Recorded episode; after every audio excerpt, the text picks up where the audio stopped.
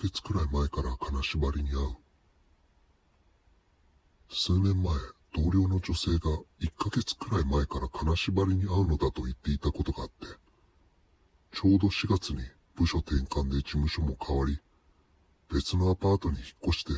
少しした5月だったので、5月病なんじゃないの？とか、そのアパートが事故物件だったら怖いね、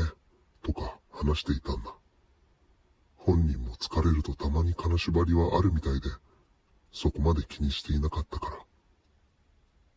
そしたら、6月くらい急に休職して、送別会もないまま、ほどなく退職。上司に理由を聞いたら、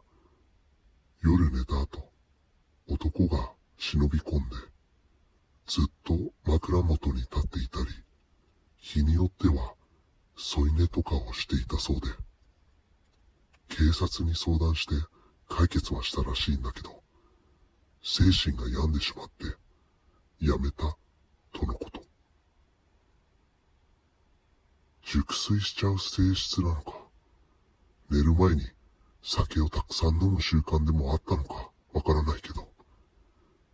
1ヶ月以上も毎日のように忍び込まれて、気づかない、なんてことを。